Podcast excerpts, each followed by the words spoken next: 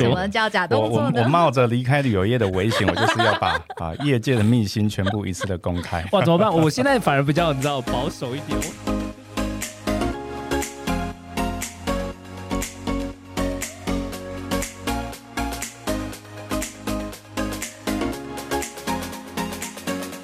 大家好，这里是范旅密克社。你现在收听的节目是《国王的驴耳朵》第三十二集。在节目开始之前，请你先订阅我们的节目，然后呢，欢迎再帮我分享出去，让更多人知道。这个节目分享你没听过的时事分析、人文故事、产业秘辛。嗨嗨，我是旅游业的资深少女 Linda。嗨，我是旅游业代表真帅，因为真的没有很帅。我觉得这是第二次跟 Linda 主持，我刚刚 差一点就就就被拉走了。怎么了？怎么了？上一集呢，我们聊到俄乌战争，然后终于有点国际的感觉了。那这一次呢，我们就来聊一下国内到底是不是要国境开放了？为什么突然聊这个？因为之前我听到了一些消息，就是各个旅行社的工会群组啊，还有旅行的旅行社的一些你知道，就有时候会一些奇怪的群组，开始大家都在喊说，就是哎，国境要开放啦。然后现在也有很多旅行社，甚至我前公司也开始问我说，哎，你要不要回来上班了？没有，他不是这样问，他是问说你有没有意愿考虑回来这样子？就是七月份的时候，我说可以啊，当领队。他说不行，你知道公司吼，就是这种方式。我说好，那没关系，我我不排斥。我就问说，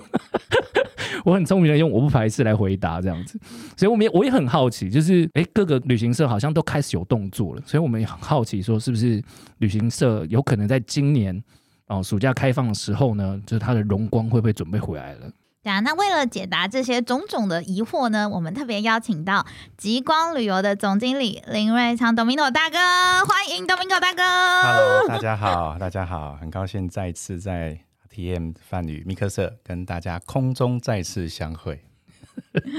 我觉得你的声音真的很适合，你知道，就是录节目。哦，真的啊、我超级 enjoy 跟 Domingo 大哥一起录节目，谢谢谢觉谢。得不但可以分享很多事情给我们，而且就是声音非常有磁性。你根本就是小迷妹耶，对，迷妹加一，等下偷要一下签名。记记得还是要主持节目哈，节目是要继续下去的。好好好，那我们赶快回归到正题，就是目前呢、其实到那个居家检疫的状况，大家都知道是嗯。十加七，就是在七天的呃自主健康管理期间呢、需要在第三天、第六天还有第七天还要实施两次的快筛试剂，然后还要做简讯的回报，所以大家其实觉得这样子的过程出国还是非常的麻烦，所以现在很多人都在关注说四月份检疫期间会不会有机会是更短的呢？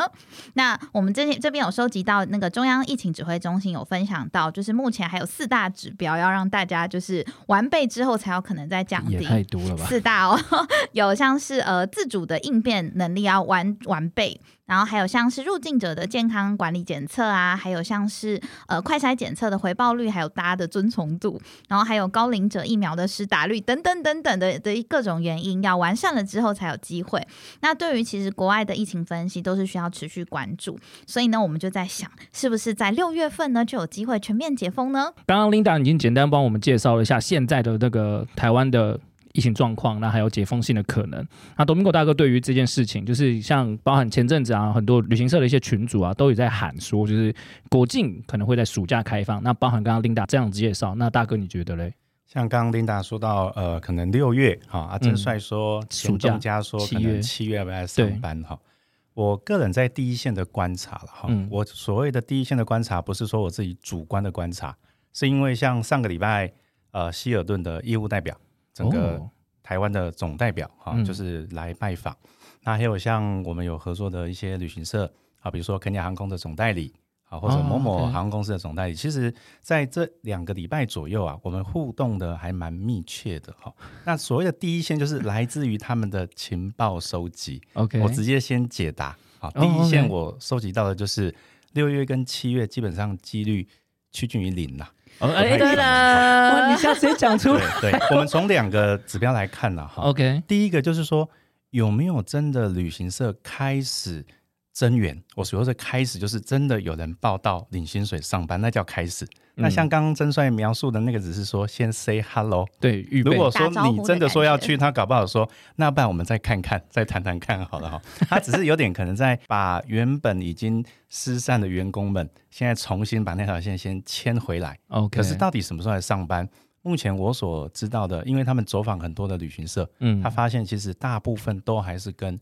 去年一样。好，等于说现在大家的这个上班状态，嗯好，包括像现在很多在上这个呃政府的那个充电再出发的课程，哦，还有现在还有还在领补助的状态了哈。哦所以第一个讯号就是说，其实旅行社还在停领补助。停看听。停哦了解。停看停看停。准备就是准备，可是你可以也可以去看看那一零四人力银行嗯啊，还有这个 yes 一二三，是不是履历真的打开了啊？旅行社是开始已经开始在 interview 了吗？嗯看起来好像也还没哈。那第二个指标就是来自于呃比较陈时中这边的，我们把它称为叫做时钟指标。是始终他现在讲的也还是确定的 announce 出去的，也就是只有说目前回国是十加七。对，那必须要十变成七，七变成三，三变成零。等到有一天你看到记者会宣布回国零，也就是不用到防疫旅馆去，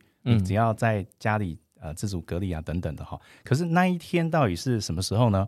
他不可能宣布明天嘛，他也许最快可能说啊，可能下个月。所以你再往前推，你会发现从十走到七，七走到五，五走到三，三走到零。请问你们会觉得会多久呢？我自己觉得最快应该是九月了，合理的一个推测，因为因为是一步嗯一步的走嘛。他今天怎么可能十加七突然之间就说明天或者下个月回来是变成零？他也是缓步嘛。更何况你们要想一想哦，上海现在的疫情，嗯深圳现在的疫情，又更严重香。港现在的疫情，那两岸的一个互动往来的之频繁呐、其实啊对，从这两个指标来看，一个就是旅行社到底有没有开始增援，看起来是还没有真正的动作；嗯。另外一个就是我开玩笑叫时钟指标，就是他有没有正式宣布几号以后入境可以不要说免隔离好了，就是隔离天数在防疫旅馆可以降低。目前你没有啊，目前你知道的只有十天，他也还没有宣布几月开始啊进来之后可以降到七天，所以以这个节奏来看，我是觉得快不得，好、会一步一步慢慢慢慢来解封。这样我这样子我比较好奇是，那不管是呃饭店的总代理或是航空公司的代理，那他们到底到旅行社？因为我们前公司也有人收到之前合作的航空公司的一些你知道拜访跟邀约，那现在这些航空公司的动作是为了什么？呃，第一线的观察哈啊，我觉得可靠度、可信度还有真实度最高。那我就自己拍胸脯，就是我就来自己第一线、哦，对，没错，因为我只要问航空公司说啊，不管是阿联酋或者土航，我只要问他说，那么已经压在你们那边的定金，我们公司压了几百万呢、还还没退吗？我压在你们那边定金，请问你建议我转几月几号我去下定金？问题是哦，他回答不出来啊。嗯他说：“嗯别闹了，现在连航班常态 regular 我们都不知道到底什么时候会开始飞，尤其现在又有乌俄呃的这个战对对对对。战战争战争，关系，因为整个那个领空嗯嗯所有的往往长线，尤其是往欧欧洲的，的方向来飞的话它其实全部的时间都是加长啊，所以你的整个呃呃这个飞航哈航权等等的，其实都还在蛮兵荒马乱的一个时刻。嗯，那我觉得很简单，实事求是。今天如果你要下机位给航空公司，他有没有跟你讲你可以下在哪里？真帅很清楚嘛。以前我们在下机位，早在三月就已经下到可能到年底去了，而且他就是要你勾机位，好，然后定金怎么玩，然后几月几号出发。可是目前为止，团体机位根本没得下，除了包机啊，包机的话呢，在比较东南亚线跟日本线，确实长荣航空有找业者在谈。但是哦八字也还没有一撇，因为也还没有确定说是什么时候、几月几号确定出发啊。那种假动作的，我们就笑一笑就好了。哇，这个这个这个，我跟我们等一下想要问的一个问题有点像，对 等下我们再拿出来问一下，你看可以那时候会怎么说？什么叫假我动作呢我我？冒着离开旅游业的危险，我就是要把 啊业界的秘辛全部一次的公开。哇，怎么办？我现在反而比较你知道保守一点，我我就觉得说，哎，好像有机会，你知道出国带个团，我我决定稍微含蓄一点，但听起来我好像可以再逍遥一阵子。因为我我目前听起来可能是要到第四季才会比较有机会可以看对到这样不过不过我补充说明一下，这个指的是传统的旅游团。嗯，如果说是散客自己一个人要飞出去的，那我光是这几天的那个脸书划一划哈，至少有十个我的旅游部落客朋友或摄影师朋友，早就已经在国外裸裸对蛇了。对对对对，啊，对因为一个人出去很简单。那我刚刚讲的这个节奏啊，就是可能要到九月份，我指的是传统的旅行社团体旅游团体旅游的，它会比较慢这个真的就是蛮让我知道，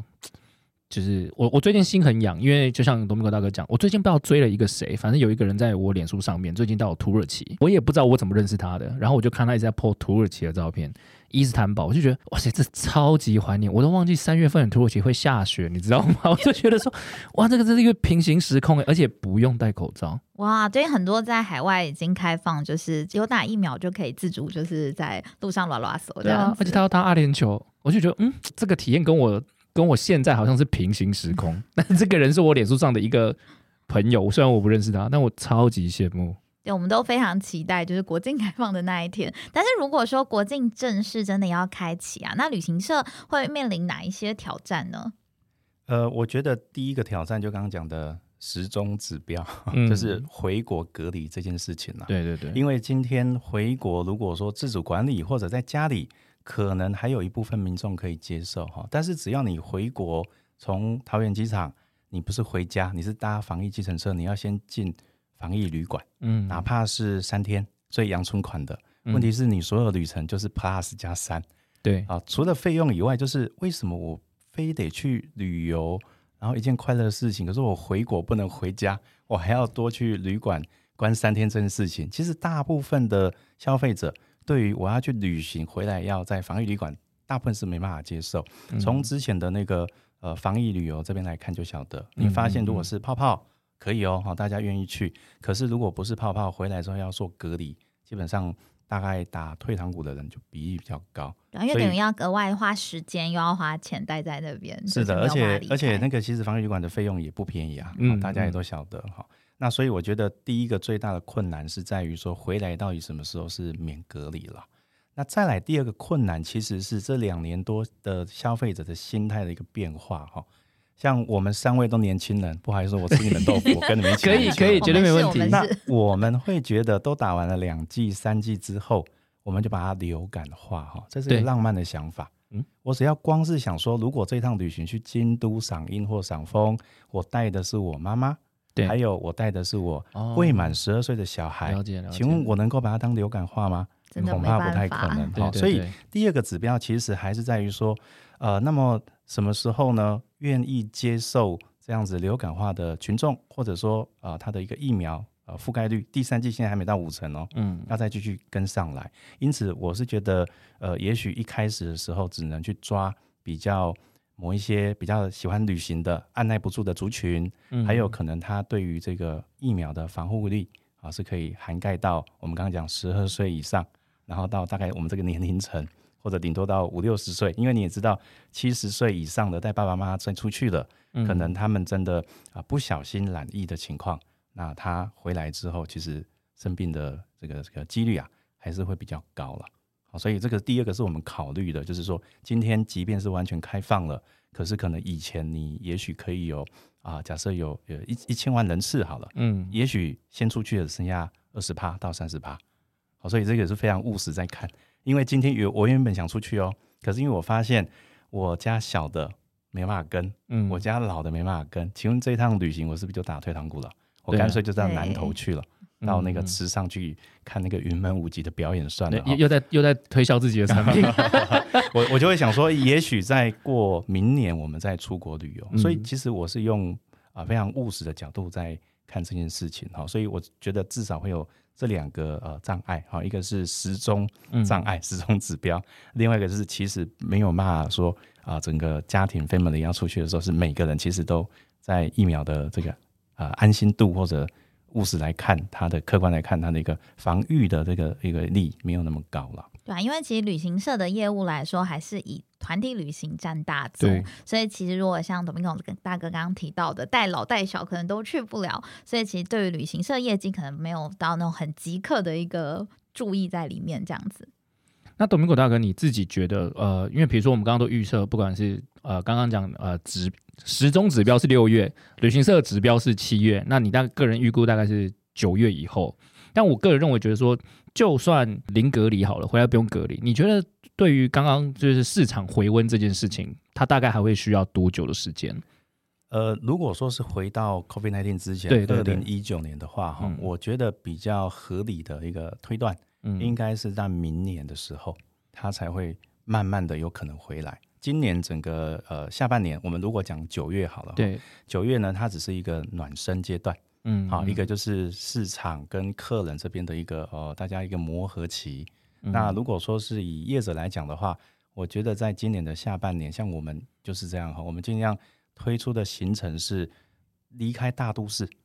好，然后能够到啊、呃比较乡下一点的，嗯好，比如说以嗯。欧洲来讲，可能你可以走瑞士啊，你在嗯。坐火车的时候一样戴口罩，可是你到山里面去 hiking 去践行的时候，就不用，基本上就比较不用太大担心。那还有我自己蛮常去的非洲，非洲的那个草原的玩法是直接你到了饭店之后，它就有点像东南亚那个 villa 哈、嗯就很棒的这个饭店，有点你把它想成好像小木屋，小木屋都是离很开的。嗯那么你今天接触的都是大自然。好，你不会要求大象戴口罩或长颈鹿戴口罩，所以你不用担心。OK 所以就是比较这一种大自然的玩法对大自然的玩法。呃，我是觉得这些旅游产品可以优先来启动，远离大都市跟比嗯较大自然的这个国家公园的一个玩法。这个产品可以优先先推出了，不然的话，你要想一想哦，现在一直到此时此刻的今天，你去看全世界现在每天的确诊率有多高？那意思就是说，离开台湾完之后，在整个国外空气中弥漫的依然是这么多这么多的这个、呃病毒病毒。对啊，所以所以所以其实是没有，我觉得没有那么的天真的一个浪漫想法了。我非常务实在看。但我觉得你刚刚讲那段话其实算蛮浪漫的啊。浪漫的点在说，就是你比如说你刚刚讲非洲大草原啊，就叙述的画面，还有瑞士，就我我觉得这这是我将近一年多来，我觉得我好久没有听到关于旅游叙述旅游画面的事情了，你知道吗？这件事变得好突然，很遥远又陌生，对，而且很奢侈，你知道吗？到底谁现在会跟你聊说，你知道去哪里玩多好？大部分还是聊台湾啦，对对，而且聊突然聊一个非洲大草原，我刚刚在听的时候，我在我已经在神 神游，然后突然还回声哦，呃非洲大象要戴口罩，我很 有画面感，因为我就想到之前我们公司在推那个动物大迁徙的时候，嗯还有一些那个套装的行程，然后说里面有住那种很特别的一些小木屋啊，或者是住帐篷这种嗯。设备，然后就想说，哎，这样子的旅游，其实在疫情下，我觉得真的是可以当做第一个手法，就是它真的在人群的接触上不会这么的频繁，让大家相对的安心感会比较高。那旅行社，比如说像这样的行程啊，总是需要事前先去做一些，你知道 announce 跟准备的吧？那不可能说就是我已经有这个行程，因为这些不管是 local 或者是饭店，这些都要重新再就是你知道重新再交朋友一下才有办法再谈的嘛。当然，当然。所以刚刚真帅说我这样的描述很浪漫，实际上也是个误会了。我是超级务实的实业家，为什么呢？因为瑞士跟肯亚的产品都是极光旅游的主力产品，所以我会这样说，也是因为我们 stand by 了啦。我哦们，我们的这个产品的线都已经布的差不多了做了哪些准备？呃，第一个就是说，本来在欧洲线，还有在呃非洲，尤其是肯尼亚，像刚刚琳达讲的动物大迁徙，嗯，原本就是我们蛮有特色的、蛮强势的这个旅游一个产品。那再来的话，就是说，因为一直以来在经营这两条线啊，那么跟当地的这一些供应商啊 local，其实我们一直以来都保持密切的互动。然后在呃 Om Omicron 之前，其实这一些餐厅也好、饭店也好、local 也好，早就已经把讯息发到我们这边来了。哦。我不瞒大家讲，就是连报价都来了，因为他们他们的欧美，因为他们他们的欧美市场，哦，已经开了，已经开开了，好、嗯那亚洲不止台湾啊，整个亚洲都是比较慢。哦。那他当然就会觉得说，我今天是愿意开始跟老客户、嗯跟亚洲的这些在台湾的厂商，先至少说先把一样把线牵牵过打个来。招呼，对对对，然后他们也知道大家这两年很辛苦，所以实际上他会也会愿意给一个比较呃有点大家先呃老客能回娘家的概念嘛。但是这个哈这个都就是那那个那 个价钱，它其实是有先给了。但是这个价钱有可能会随时变动吧？就是当然，当然，一启动之后就说没有那个石油现在太贵了，所以什么都要涨价。这是实话啦，因为还没有真正勾团，没有真正请他呃这个估价啊，实际上那个算对对对，实际上呃那个也是呃我呃这个参考价了。对啊但我们也非常非常好奇，就是在如果真的哪一天可以出国的时候，油程会突然价格变非常贵吗？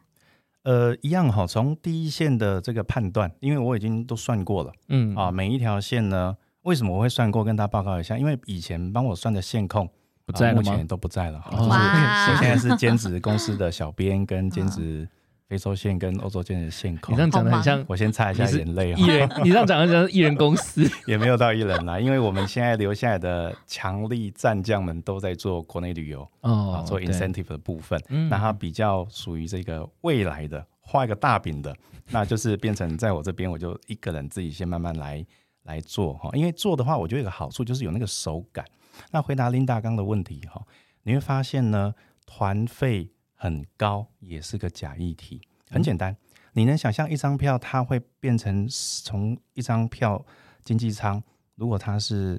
三万五，你觉得它会变七万吗？不可能嘛，它顶多涨个两成三成就已经蛮贵的哦。因为今天航空公司宁可不飞，它也不可能定一个不可能有市场价钱的。那这个价钱离我们才两年多哎，两年多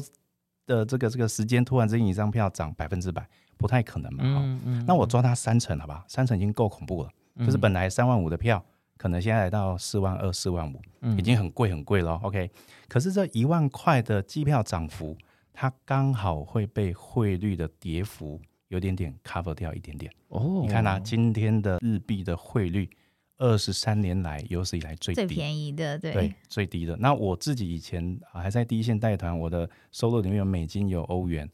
还好早就已经都出清的差不多了哈，因为为了要养小孩，哈还要缴那个安亲班的费用，不然的话也都跌得很惨啊。因为呢大概也是有十趴到十五趴左右的一个跌幅。嗯那么国外的报价，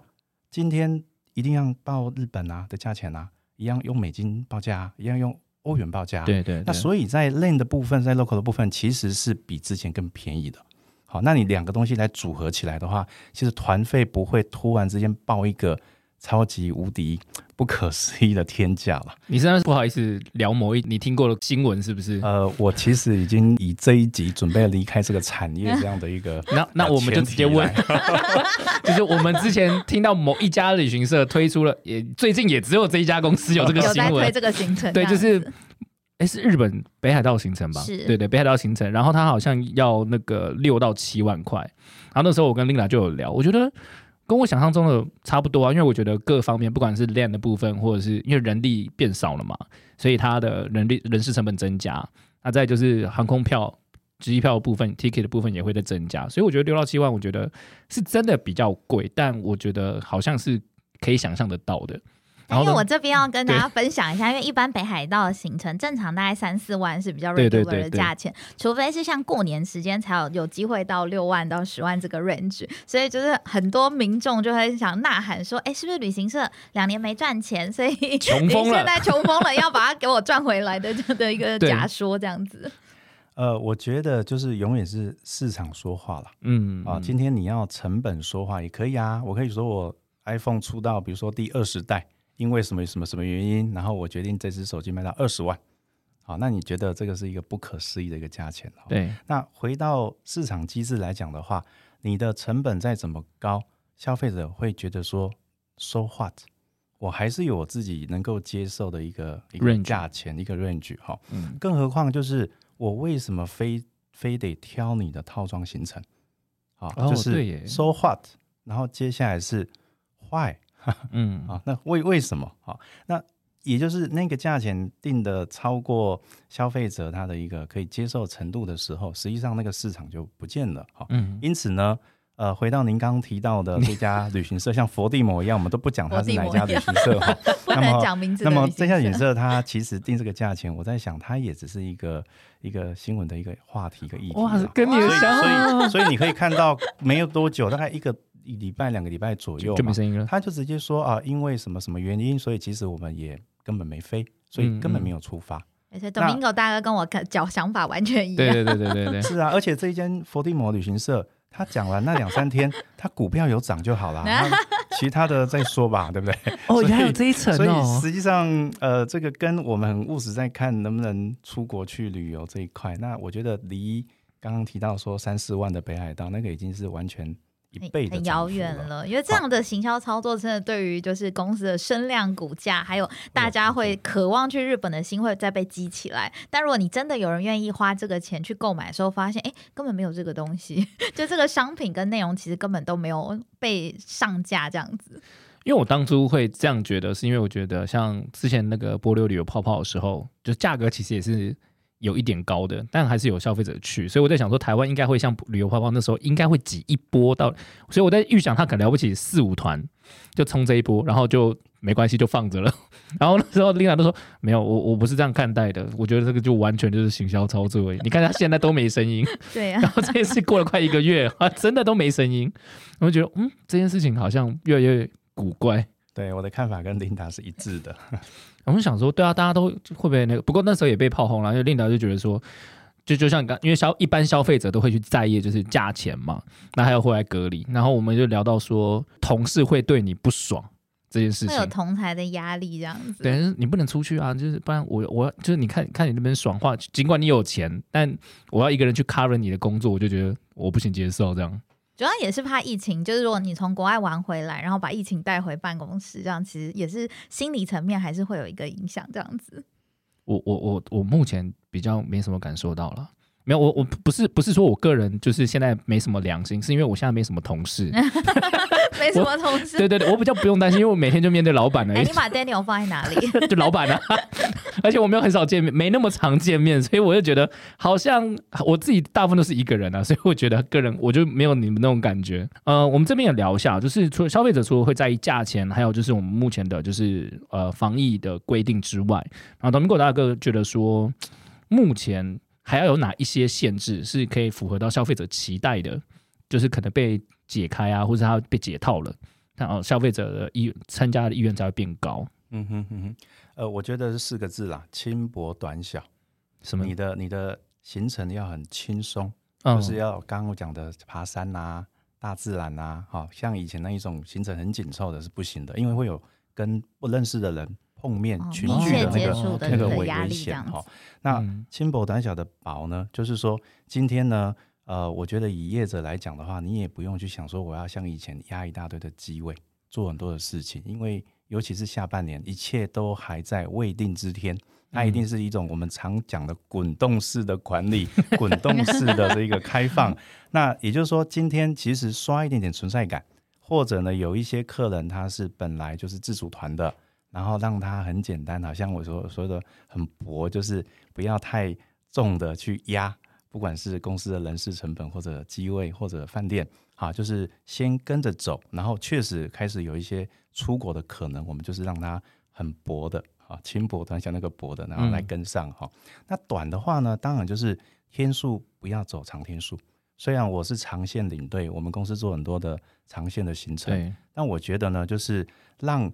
想出去的那一种心呐、先能够能够解放。也就是说呢，今天呃，可能比如说刚刚讲的瑞士好了，嗯，原本我们推出的都是纯瑞士十三天哦，因为全哦览非常的丰富。可是现在我可能就会考虑，我就是十天甚至九天，因为我只选啊比较简单的，比较呃这个不用到大都市去的，好，然后让想去的呢，让他在呃很短的天数里面，然后就可以回来。最后一个最重要，轻薄短小的小小团。呃哦，这那个什么三十二加二有没有？像我们没现在有在没有没有没有，然后还有还有包括像我们以前就是呃二十个，甚至说合约会写十六个以上成团。嗯那其实我嗯觉得哈，能够出去是最重要的，因为有一才有二，有二才有四，有四才有八。那么你从零到一这个距离是最远的，所以就是尽量让团体成型的那个 size 啊，尽量越小越好。所以我觉得用轻薄短小的一个方式来应应，会是一个呃比较比较合理的，而且比较务实的一个策略了。大哥刚刚在讲短的时候啊，我们两个互看了一下，然后就想说瑞士十三天，然后我想说短应该怎么样？短要因为瑞士通常去往返就要扣掉三天，我，想说能多短？他。说十天，我想说啊，不就我们以前在卖的差不多这个行程也大概是十天。后来想想，真的极光的，你知道客户真的是玩比较深呐、啊。对，它时间都会比较 长，这样才有办法全览，就是瑞士所有的对，然后我们以前都是短的，所以可能现在旅行社就是一般的那种，就是团体的那种大众旅行社，可能又要变到八天这样，来回就是就剩五天，的瑞士行程对，就是至少先有团出去了哦。那个概念就是说，先有团，好不容易有客人他呃有那个条件，他可以出国了，那你一定要先让那个滚动起来，好让整个团滚动起来，然后才有办法去把后面的这个团再把它带上。那这样听起来的话，感觉上旅行社现在除了呃要等消费者，除了行程上的改变，它现在现金流也要准备很多，因为短天数，而且小团体的成型，它的压力是更大的，它没有更多现金流，它是没办法嘎的。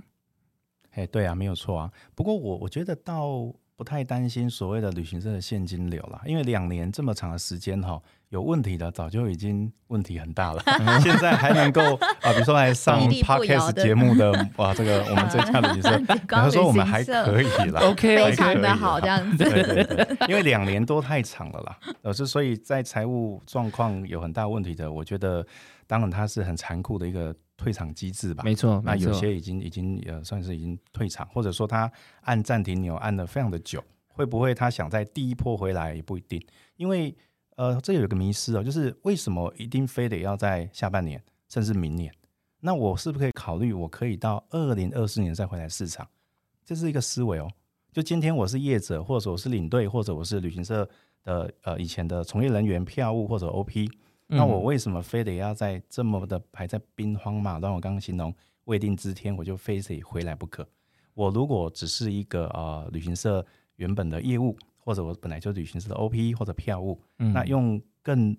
聪明的想法，我会觉得，我会觉得我静观其变呐、我现在可能呃的工作是卖房子，或者我是开那个 Uber Eat，也没有不好啊。我这两年来也稳定下来啦。对那可是我真正生命中热爱，我觉得我最能够发挥我才华的在旅游业，但是我可以在一年多之后我再回来啊。等到市场已经很稳定、很确定的时候，我再回来也可以啊。因为我前公司啊，那个佛地魔旅行社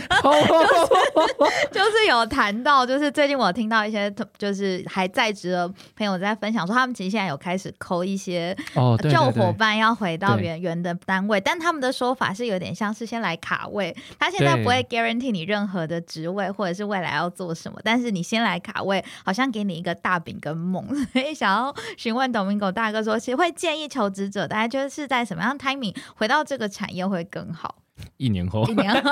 二零二我本来想说他已经 我我我觉得哈，就是可以先求职者本身。哈。如果刚好听到我们这个节目的你，原本就是旅游业的啊这个从业人员。从业人员，那现在流浪在外，好，然后每天就是有那种乡愁，想回家，想回本来的公司这个行业的。哈。那我觉得是两个思考点。哈。嗯。一个就是说，像刚琳达讲的，哎，确实啊是卡位，这个也是对的啊、因为本来你只是这个部门里面的小 OP，现在你回去之后，因为山中无怎么样，无大将。哦猴子对对对对当大王，山中无山中无老虎，好，蜀中无大将，类似这种感觉哈。平常你可能五年十年都不一定干得掉的主管，你现在比他先回去，这是有可能的哦。所以一个就是卡位的一个想法，一个思维，嗯，那么我是觉得可以跟你的前公司来聊哈，但只是说可能他的条件现在开都还是蛮抽象的，因为到底几月几号还没有那么那么确定嘛。那这是一个哈，可是另外一个呢，呃，我会觉得更务实的，我自己比较更建议的会是第二个啦，就如同我刚刚提到的，嗯其实你可以再缓一下，好，因为现在回去的很多的情况啊，其实是还是不明。嗯那你所谓的卡位，那个只是呃佛地魔的说法，我当然也是佛地魔啊，因为以老板、以主管的很自私的想法，我当然需要人才回来啊。没错没错，那我很怕怎么样？我很怕你没有回来，结果你先去别家，这是很恐怖的事情啊。啊、嗯嗯本来你是我的得力左右手，结果你现在跑到我竞争对手去了，嗯那我怎么办呢？我现在当然现在先画一个饼，跟你讲说你要不要先回来。好，那回来之后，因为现在还在供体时间阶段嘛，对对对回来之后也是先降薪，先啊、呃类似反正啊啊对啊先也是准备啦先准备备好，对对对，类类似这样，所以我是觉得两个啦，呃，两个都可以哈。一个当然就是难得一个机会，我嗯其实真的进去卡位。可是如果再更务实一点的想法，我是觉得可以再缓一缓啦等情况很很乐清楚观的时候，嗯那么有一个数据给大家参考哈，在 COVID-19 之前，所有旅行社劳健保从业人员呢是四万多，对我们把它算个整数四万就好了。那么到今年的今天为止，大概剩下一万五不到。所以有两万五的人是流失的。那么这两万五的人流失的时候，他们今天哎，刚有两位是我们两位主持人都已经对对对，我们已经不是从业人员了，我们已经把异动已经不见了，是是是，所以你们就是这两万五的其另外两对对对对对对。那我我的意思是说，好，今天呢，我们开玩笑讲那个周星驰的电影《食神归位》，对不对？对对对，市场回来了，食神归位，两位大食神啊就要归位了。那你可以等你看到大家全部都在抢准备回去的时候，这个时候你再去，绝对是可以啊。原因很简单啊，我本来要做 COVID-19 之前的生意，整个人数要扩编到四万人，那我接下来要一样要做到 COVID-19 之前的生意，我一样要四万人啊，没错。那那这这四万人里面，你为什么不等到全部的人都准备回去的时候，那个 sign 那个讯号出来的时候，那么你才回去呢？那现在那个讯号还没出现的时候，就只有佛地魔会跟你讲说来哦来哦。我们现在没有指指定佛地魔是哪一间旅行社。我们现在这一集是一个代名词，哈利波特的呃这个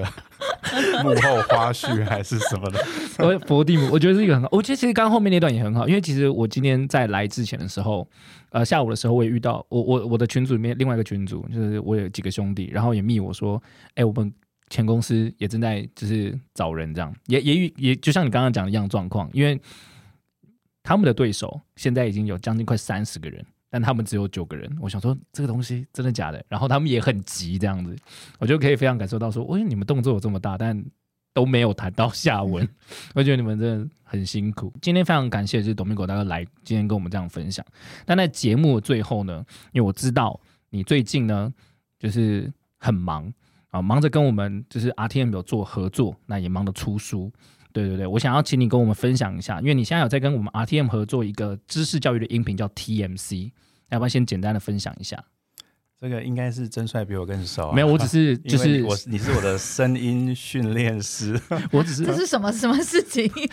你是大哥的声音训练师，真的真的真的，我们在脑干的聚会里面跟大家就是讲说，就是你要这样不不不不这样，他就觉得很不爽这样，因为我们在做一些什么发声的训练，发声练习，对对对对，然后他就觉得说，这我我都这个年纪了，然后我从来，而且他录制，因为他在之前还有去很多地方也录制过类似的一些。音频，但从来没有一个人叫他就是要发声练习啊，然后咬字啊什么的都没有。对我实在不懂这件事情怎么会被发生呢？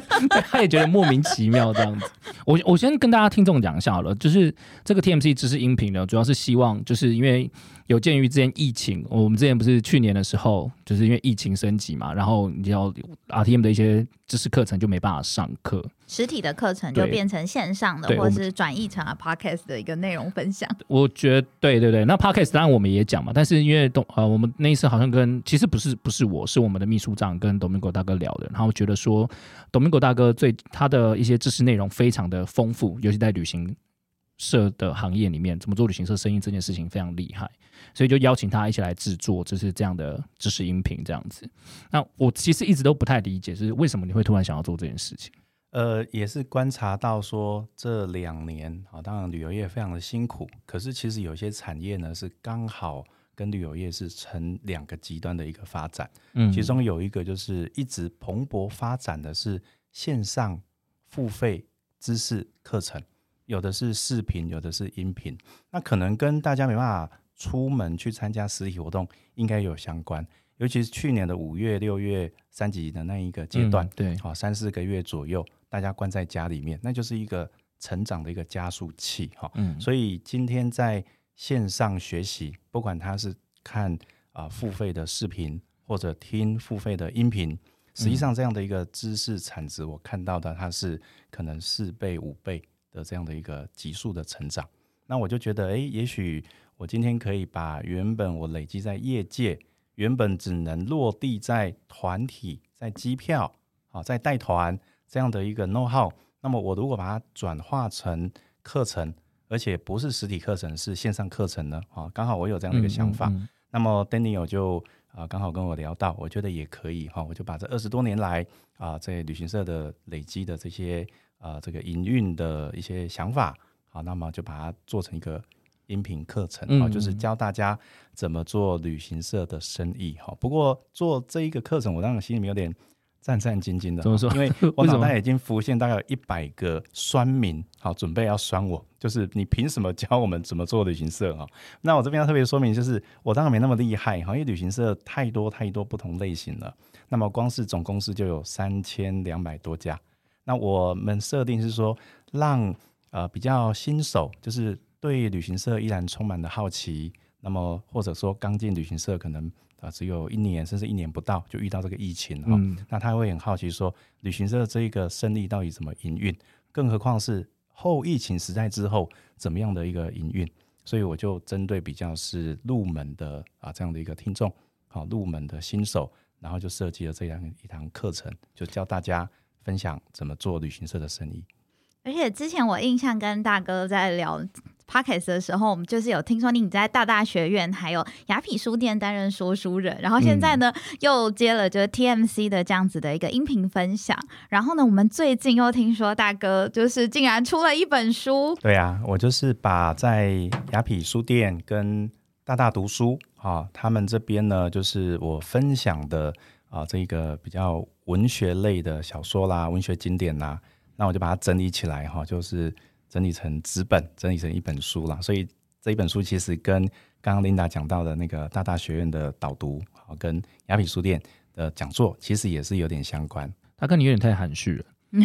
就是其实这个就是给你打广告时间，然后你讲了大概一分多钟，你还没有讲到你的书名是吗？原来其实董明岛大哥是我真的认识到这超级无敌斜杠的一个大前辈。董明岛大哥呢，就是在今年出了一本书，书名叫做《无限长的旅行》。嗯，那这本书我觉得很特别的是，它有就是有两位协作的呃小作者，然后请董明可大哥分享一下。这本书哈，因为刚好这两三天刚出版上市哈，对，那这本书呢是刚刚提到，就是累积啊、呃在线上课程的演讲跟说书，然后把它取名叫“无限长的旅行”。那实际上呢，跟我最后一团也有点相关。我最后一团呢，刚要从罗马飞回来的时候，嗯，那那时候是最后一班的华航哦，从那时候到现在都有哦，是疫情下的最后一班，对对对对对最后一团国外怀念哦。那正好那个我在飞机上看的最后一部电影是那个《吐槽男孩》，然后它片尾呢出现了一首几句那个奥匈帝国诗人的一个诗句，那它最后一句呢就是“人生体验永无止境”。那我觉得人生好像就是一个旅程，是一个无限的体验、无限长的旅行哈。那后来我就把这个文学跟旅行两个因素合在一起，就写成了这本书。那刚刚琳达提到，就是找那个小朋友一起来参与，原因是因为我把文学啊跟旅行这些文稿给总编辑的时候，他看了以后呢，眉头深锁，他就跟我说：“Domingo 很棒，可是很深。”然后没有市场，好因为你聊太多异乡人，你聊太多三岛由纪夫，那么可不可以让他稍微再大众化一点？太文学。那么我为了解开他深锁的眉头，这时候呢，我就划开我的手机，秀一下脸书，然后给他看几个我女朋呃不是女朋友 我是小女朋友小女哈两个朋友，两个女儿的一些画作，他就跟我说就是这个，这个一定卖。所以后来就是因为这样，就把我一些摄影摄影的照片作品哈，让它比较柔性一点，还有包括有一些小孩子的画也放在里面了，所以其实还蛮好读的。我是觉得有点深入浅出啦。今天就是要很很简单来看它，因为它页数也不是很多，那你就看看我的一些旅游的散文、短文，嗯嗯。还有看看我的摄影作品跟小孩子的画画。可是如果说你对这个经典文学很感兴趣，里面有《百年孤寂》，有《异乡人》，有《金阁寺》，嗯。这是我读了二十年，好深入浅出，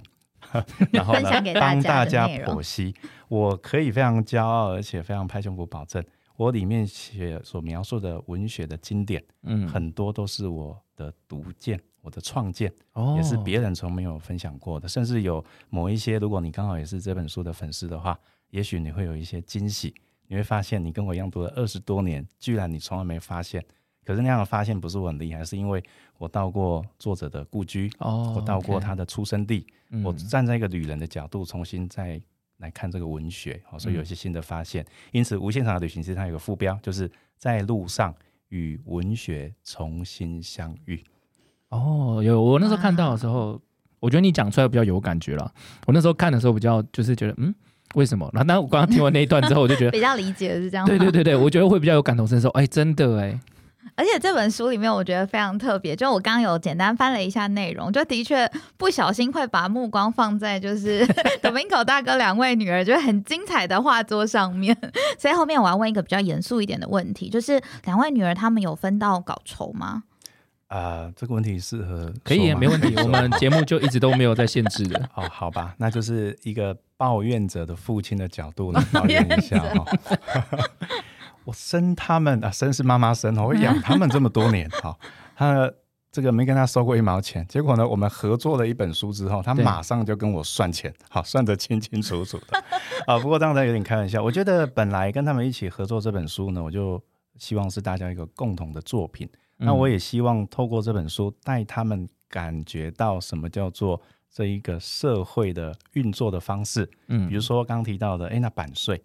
今天这本书其实你说会卖得多好，也不可能爆红，变成我是第二个吴淡如或者嗯啊第二个谢哲信。了解。但是有意思的地方是，确实它是一个生意，它有收入。然后我就趁这个时候让他们知道，其实合约是什么，什么意思。好，所以我连跟出版社签合约都会拿回来给他们看。我说这个叫做签合约，要盖齐缝章。那么中间呢，他有提到这个版税是十趴。我就让他知道说这个是给作者的，然后我也问他们两个说，那你们有帮忙画，你们觉得你们分多少合理？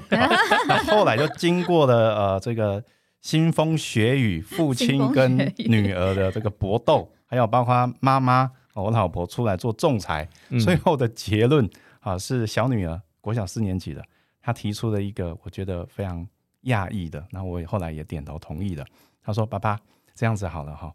呃手刷。”不管刷多少，假设两千本好了，嗯，那么呢，我跟姐姐就是先拿手刷的分论，嗯，好，那么卖超过之后呢，我们再分红，这样好不好？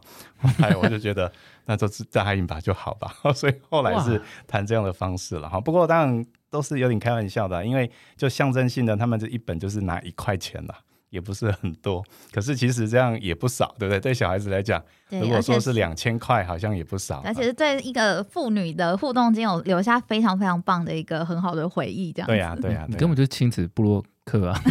亲子类亲子类别的 KOL，下一本书可以请 Domingo 大哥来分享，没有如何就是和亲子有良好的互动。对对对，我最后可能要说一下，也许是因为我常去以色列，然后我学会犹太人的嗯跟小孩互动的方式，好像不是叫他贪财，或者让他很快的就好像很市侩，而是说今天让他知道经济的一个结构状况是怎么样。那我在想，他们在国小这个阶段就有一笔收入叫版税。而不是零用金，我觉得这个是一个很有意思的呃 这个学习，而且是付出他们的才华，而且他们付出他们的才华，对对对，没有错，这真的非常棒的一个教育机会。然后最后最后呢，也非常感谢 Domingo 大哥，就是带了两本无限长的旅行来跟我们的听众分享。那只要大家在脸书留言、按赞，然后分享，我们就可以抽一位，我们就抽一位哦，可以得到两本全球首刷限量，价值八。百元，你可以跟你最喜欢的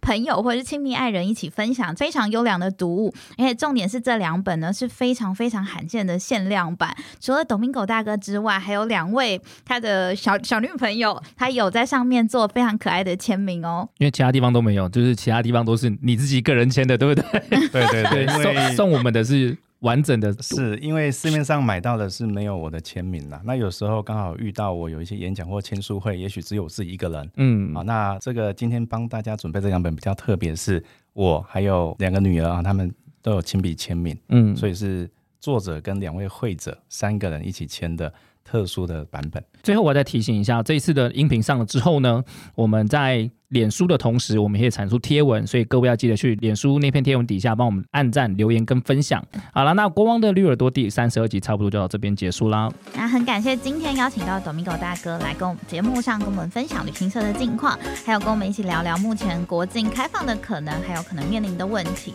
那其实最让我佩服的还是 Domingo 大哥展现了山不转路转、路不转人转的精神。就是在疫情之下，有这么多不同的尝试，让大家一直带往就是到旅行的路上，不管是透过音频或者是书本的方式，让大家持续就是在旅行精神的旅行的层面上面走。然后未来呢，我们也会持续为各位听众带来不一样的主题，也欢迎各位留言，想告诉我们想要听的内容哦。喜欢我们的朋友要记得订阅由 RTN 赞助播出的伴侣米克社频道。如果你们有什么特别想要知道旅游产业秘辛，也欢迎到脸书留言告诉我们哦。各位，我们下次见，拜拜，谢谢拜拜。